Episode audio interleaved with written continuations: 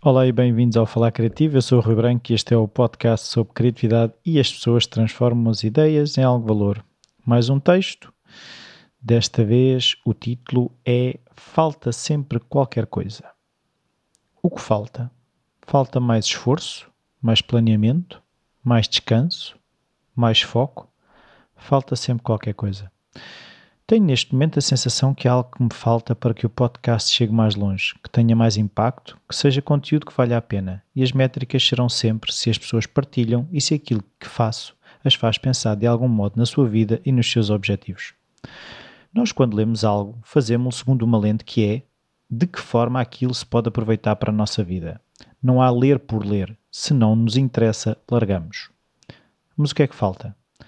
Nunca planeei muito, talvez seja isso, mas o grande receio que tenho, como pessoa que fica a remoer nas coisas antes de entrar em ação, é usar planeamento como uma desculpa para não fazer, para me esconder de um possível falhanço. Sei que ter uma estratégia é muito importante, mas tenho a tendência a complicar com os prós e os contras e focar-me demasiado nos contra e não arriscar. O medo de falhar, por muito que leia e pense sobre isso, não desaparece. A única solução será mesmo fazer, fazer, fazer. O problema é que neste momento disse que sim a tantas coisas que me interessam que até o tempo para planear se tornou escasso. Ao tentar fugir da inércia, fui cair nas garras do excesso, da desorganização, da sensação de falta de espaço para as coisas crescerem.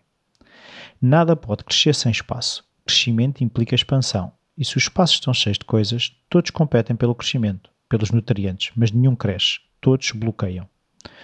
Temos medo do vazio, ansiamos por ter uma vida cheia, mas uma vida cheia rapidamente se torna uma vida estagnada, sem possibilidade de ser saudável, tal como uma arrecadação onde acumulamos tralha até ao ponto de nem conseguirmos utilizar uma coisa que seja do que lá está. Ao acumular sem espaço e sem organização, não avançamos porque estamos sempre cansados de procurar a peça que falta, que até pode estar na nossa arrecadação, ou pode estar mesmo à porta para entrar, mas não tem espaço para o fazer. Li uma vez que só podemos ter 3 a 4 projetos cada vez, e se quisermos agarrar um novo, teremos de dizer adeus a algum. Se há algo que entra, há algo que sai.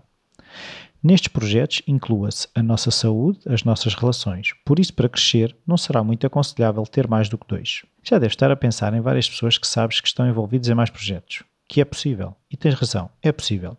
Mas, como sempre, temos a tendência a olhar para as exceções e pensar que também deveríamos ser capazes. E sentimos-nos menos por causa disso há pessoas que são capazes de puxar um carro. Significa que todos temos de ser capazes?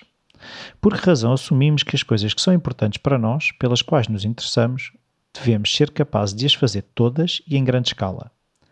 Haverá problema em fazer pouco, mas bem? Haverá problema em fazer mal e estar bem com isso? Não sei, não tenho a resposta.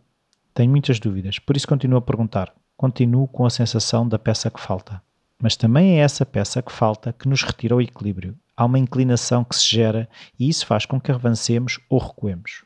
O que determina a direção é para onde estamos a olhar. Se olharmos para trás, a inclinação leva-nos a recuar. Se queremos avançar, olhemos para a frente.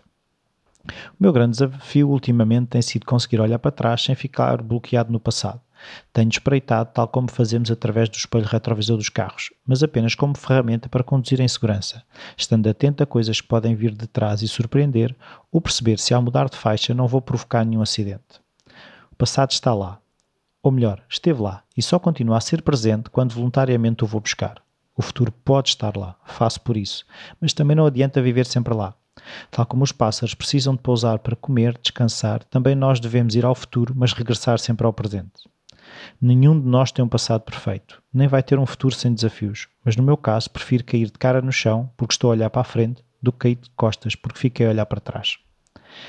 E este é o texto desta semana. A semana passada não houve texto, eu estive fora do país, uh, numa conferência uh, onde estive a acompanhar vários projetos relativamente a outro projeto que eu faço parte, que é o Talking Usework, que é um podcast que eu faço uh, envolvido num projeto europeu que tem a ver com o Youth Work, com trabalho com jovens, e por essa razão uh, eu não tive hipótese mesmo de conseguir escrever o texto e não houve texto.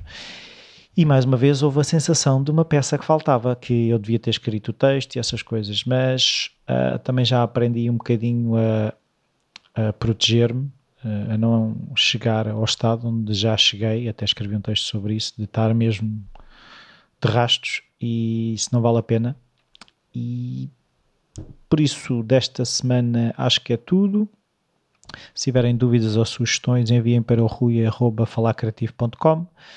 Cá estarei à espera. Podem sempre ajudar eh, o Falar Criativo no Patreon, podem partilhar com os vossos amigos e qualquer coisa já sabem, cá estarei para ouvir.